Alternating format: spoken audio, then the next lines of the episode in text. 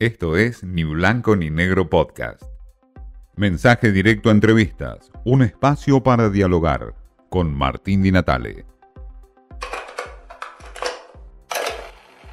Juan Mayol es eh, un hombre de las eh, ciencias políticas, un hombre de opinaya como consultor político y económico para hablar, por supuesto, de las PASO y de lo que se viene en términos de elecciones. Juan, eh, ¿está derribada por completo la teoría de los tres tercios hoy en vistas del esquema de polarización que se está percibiendo, por lo menos en algunas encuestas? Eh, yo sería un poquito más cauto. Primero, la teoría de los tres tercios habla de, una distribución eh, en eh, de, votantes en el cual hay tres fuerzas que tienen un, porcentaje de votos que les permite estar en una posición expectante. No es una, una cuestión aritmética en donde uno de cada tres votantes vota a cada una de estas fuerzas. ¿no? Entonces, desde ese punto de vista todavía se mantiene un esquema en donde hay tres, tres fuerzas competitivas eh, que hoy en día presentan cierto ordenamiento, eh, similar al del 2015, ¿no? donde, donde teníamos a, en ese momento a Daniel Scioli, a, Cambiemos, con tres candidaturas en las PASO, que después obviamente fue Mauricio Macri el candidato, y a Sergio Massa, que le ganó una interna a De la Sota en aquel momento. Claro. Eh, fue una elección que no fue polarizada y eso desencadenó en, la, en un balotage posterior.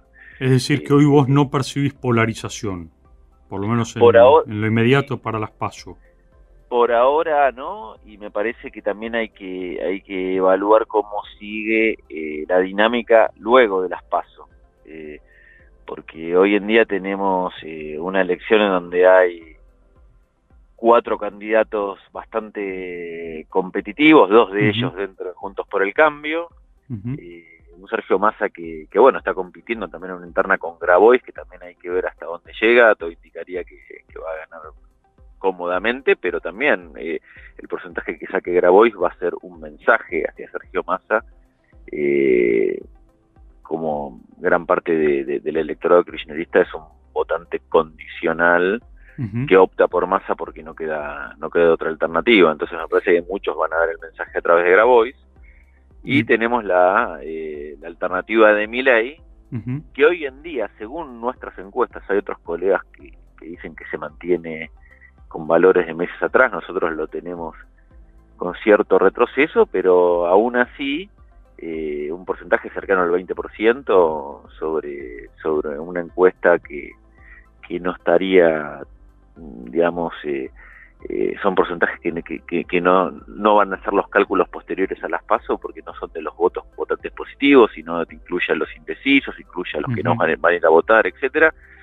Bueno, tendríamos un Milei rondando esos valores que creo que lo, mantienen en una, en una posición eh, bastante expectante, sobre todo creo expectante en relación a que a la definición de una interna muy competitiva, que es la de Juntos por el Cambio.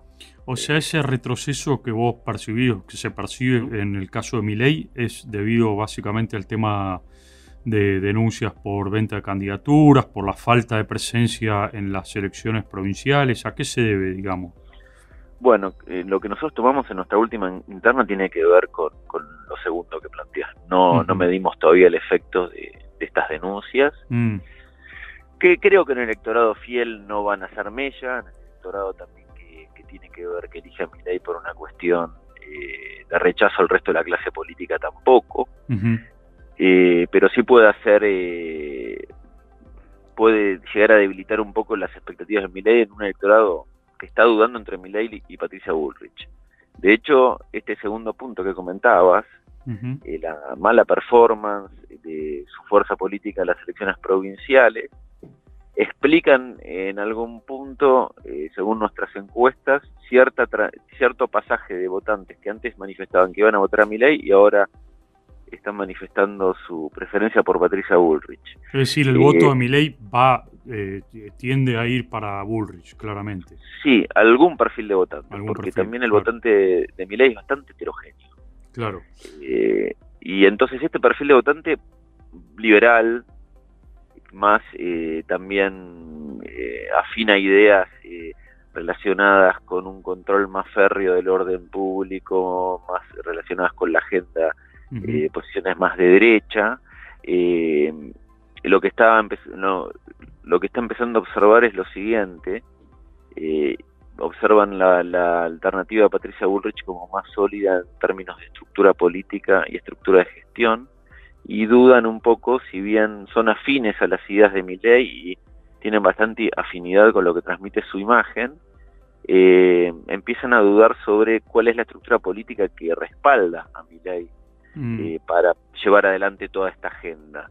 Eh, entonces, lo que pasó en las elecciones provinciales mm. e incluso también lo de la venta de candidaturas, estaba dando cuenta, más allá del hecho en sí, que es grave, en caso de que sea cierto, eh, está dando cuenta que Milei no tiene una estructura política eh, para llenar todos los espacios de las listas y eso también habla de cierta de una posible debilidad a la hora de, gestionar. Entonces, este elector, este tipo de elector, está viendo con mejores ojos en ese sentido a Patricia Bullrich, por lo menos hasta lo que estuvimos midiendo hasta ahora. Ahora, ahora sí. perdón, el día posterior a las PASO, supongamos un hipotético escenario que gana Horacio Rodríguez Larreta. Claro eh, bueno, es un barajar y de nuevo y ver cómo, de qué manera Juntos por el Cambio logra contener a través de Horacio Rodríguez Larreta a estos votantes, muchos de los cuales tienen buena imagen de Milei y tienen mala imagen de Rodríguez Larreta.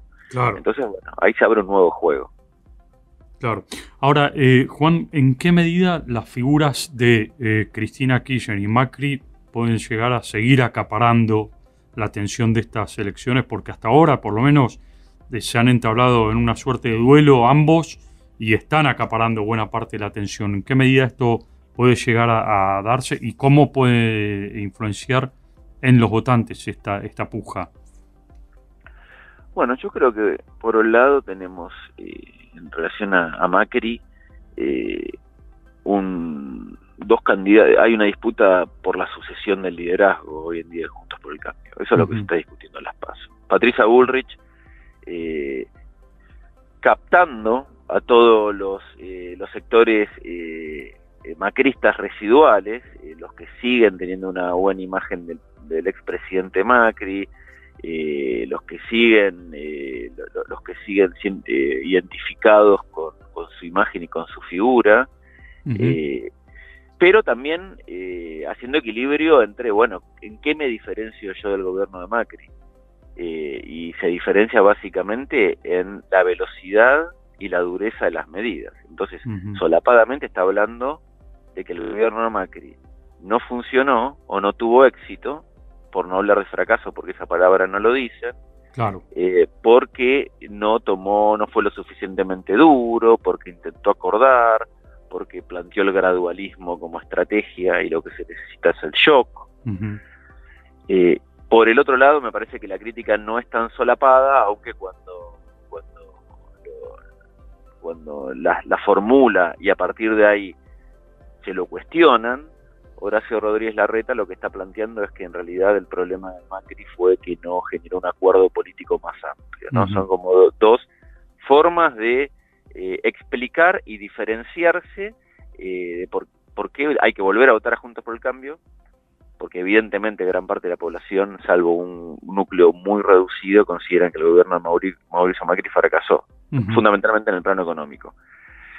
En lo relacionado a Cristina Kirchner, eh, lo que sucede es que sí mantiene un núcleo, de, si bien es eh, menor que años atrás, de, eh, electorado muy fiel y que tiene que ver con una identificación más con, con, su figura, con su imagen, una añoranza a cierta a cierta idea de que los años previos al gobierno de Macri fueron años donde gran parte de la población vivió mejor, eh, y lo que se produce es una identificación emocional propia de, del peronismo con la figura de Cristina. Pero bueno, esa identificación no contiene a todo el electorado que, el peronismo, Unión por la Patria, hoy en día quiere quiere contener para tener posibilidades eh, de, ganar. Entonces, el movimiento de Cristina me parece, o la presencia de Cristina tiene un sentido muy importante porque eh, en el caso de Unión por la Patria tiene que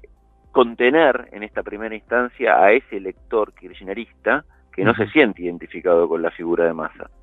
Eh, y entonces, eh, si bien su presencia no es tan, tan importante, eh, incluso Máximo se, lo, se lo reclamó en algún punto, interpelando a su audiencia la semana pasada, creo que va, va, va, va, a ocupar un rol importante en la campaña, por lo menos en esta primera fase, porque, bueno, lo que, lo que tienen que evitar es fugas, fugas por por izquierda principalmente y también principalmente hacia la abstención, que fue lo que, lo, que principalmente afectó al peronismo en la elección de 2021, eh, la abstención, toda la gente que no fue a votar, que era claramente de, identidad kirchnerista. Para Juan Mayol no hay eh, polarización, es decir, se derriba esta idea de que hay polarización y por el contrario sigue pensando Mayol de que existe en la Argentina una división en tres partes o tres grandes bloques, por lo menos, eh, en términos de elecciones. Un Milei que está en retroceso, pero que no está dicha la última palabra.